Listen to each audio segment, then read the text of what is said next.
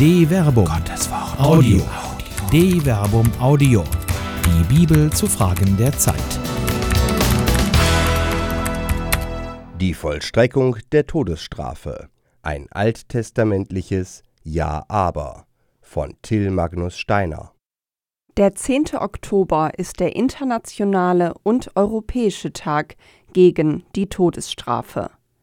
Ziel dieses Gedenktages ist die weltweite Abschaffung der Todesstrafe.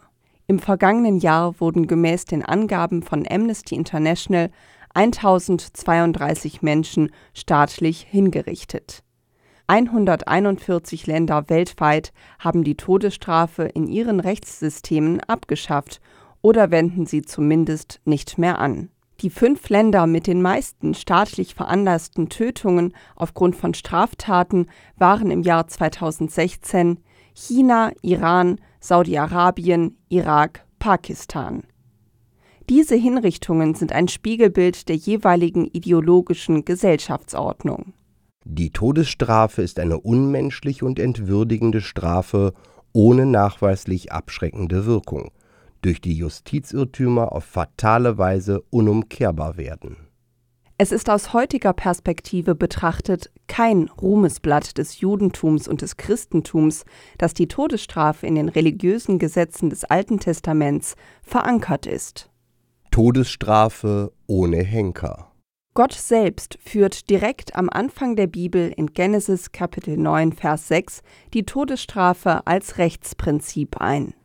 Wer Blut eines Menschen vergießt, um dieses Menschen willen wird auch sein Blut vergossen, denn als Bild Gottes hat er den Menschen gemacht. Genesis Kapitel 9, Vers 6. Doch es ist eine offene Frage, ob der Mensch selbst die Todesstrafe vollstrecken darf. Ist der Täter nicht ebenso wie das Opfer ein Abbild Gottes? Vergleiche dazu den Text Die Todesstrafe durch Menschenhand auf de-verbum.de.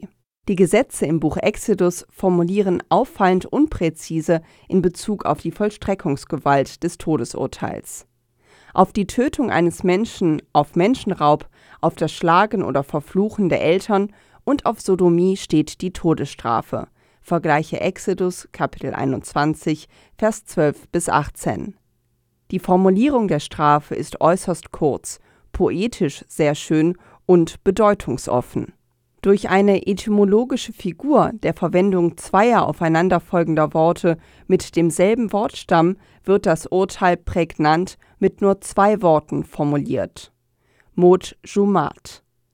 Wörtlich übersetzt lautet dies Zu sterben wird er getötet werden. Mit Nachdruck wird verdeutlicht, dass der Täter sich durch seine Tat den Tod verdient hat. Zudem ist die Hinrichtung institutionell normiert und damit gerechtfertigt. Allerdings lässt die passive Formulierung offen, wem es zusteht, das Urteil zu vollstrecken. Darf ein Mensch der Henker des Abbildes Gottes sein oder steht dies nur Gott selbst zu? Todesstrafe mit allen als Henker. Die Leerstelle der passivischen Formulierung im Buch Exodus wird im Buch Deuteronomium gefüllt. Die Gesellschaft ist sowohl am Todesurteil als auch an der Hinrichtung beteiligt. Alles geschieht nicht nur im Namen des Volkes, sondern durch das Volk. In jedem Einzelfall muss von Menschen verantwortungsvoll entschieden werden. Ein Todesurteil kommt nur zustande durch übereinstimmende Aussagen von zwei oder drei Zeugen und die Vollstreckung wird nicht an einen Henker delegiert, sondern die Gemeinschaft selbst, woran die Zeugen vollstrecken das Urteil durch eine gemeinschaftliche Steinigung des Verurteilten. Wenn es um Leben und Tod des Angeklagten geht, darf er nur auf die Aussage von zwei oder drei Zeugen hin zum Tode verurteilt werden. Wenn er hingerichtet wird, sollen die Zeugen als erste ihre Hand gegen ihn erheben, dann erst das ganze Volk. Deuteronomium Kapitel 17 Vers 16 bis 17 dieses Gesetz führt vor Augen, wie konkret die Vollstreckung der Todesstrafe die Gemeinschaft betrifft. Die Zeugen legen nicht nur ein Zeugnis ab, sondern sie müssen Verantwortung übernehmen für den Tod des Angeklagten. Ein Todesurteil ist nicht abstrakt, sondern dessen Folgen werden real vor Augen geführt und jeder im Volk hat einen aktiven Anteil an der Vollstreckung.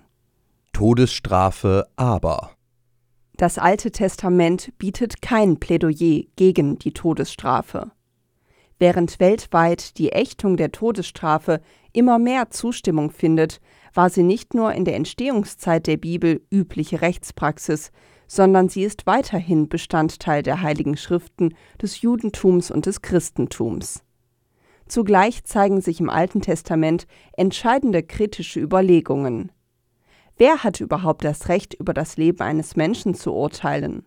Und wenn ein Urteil gefällt wird, wer hat die Verantwortung für die Vollstreckung zu tragen?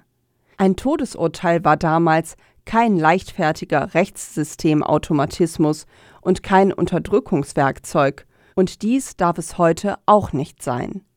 Aus heutiger Perspektive muss man mit der Bibel gegen die Bibel argumentieren. Jemanden zu töten bedeutet immer, ein Abbild Gottes zu töten. Folgt man der Logik des Buches Deuteronomium aus heutiger Perspektive, ist in der modernen europäischen Gesellschaft der Fall undenkbar, dass jeder Einzelne des Volkes, überzeugt von der Schuld eines Täters, selbst Steine vom Boden aufhebt und das Todesurteil gemeinsam mit allen anderen vollstreckt. Eine Produktion der Medienwerkstatt des katholischen Bildungswerks Wuppertal Solingen-Remscheid. Autor Till Magnus Steiner, Sprecher Jana Turek und Marvin Dillmann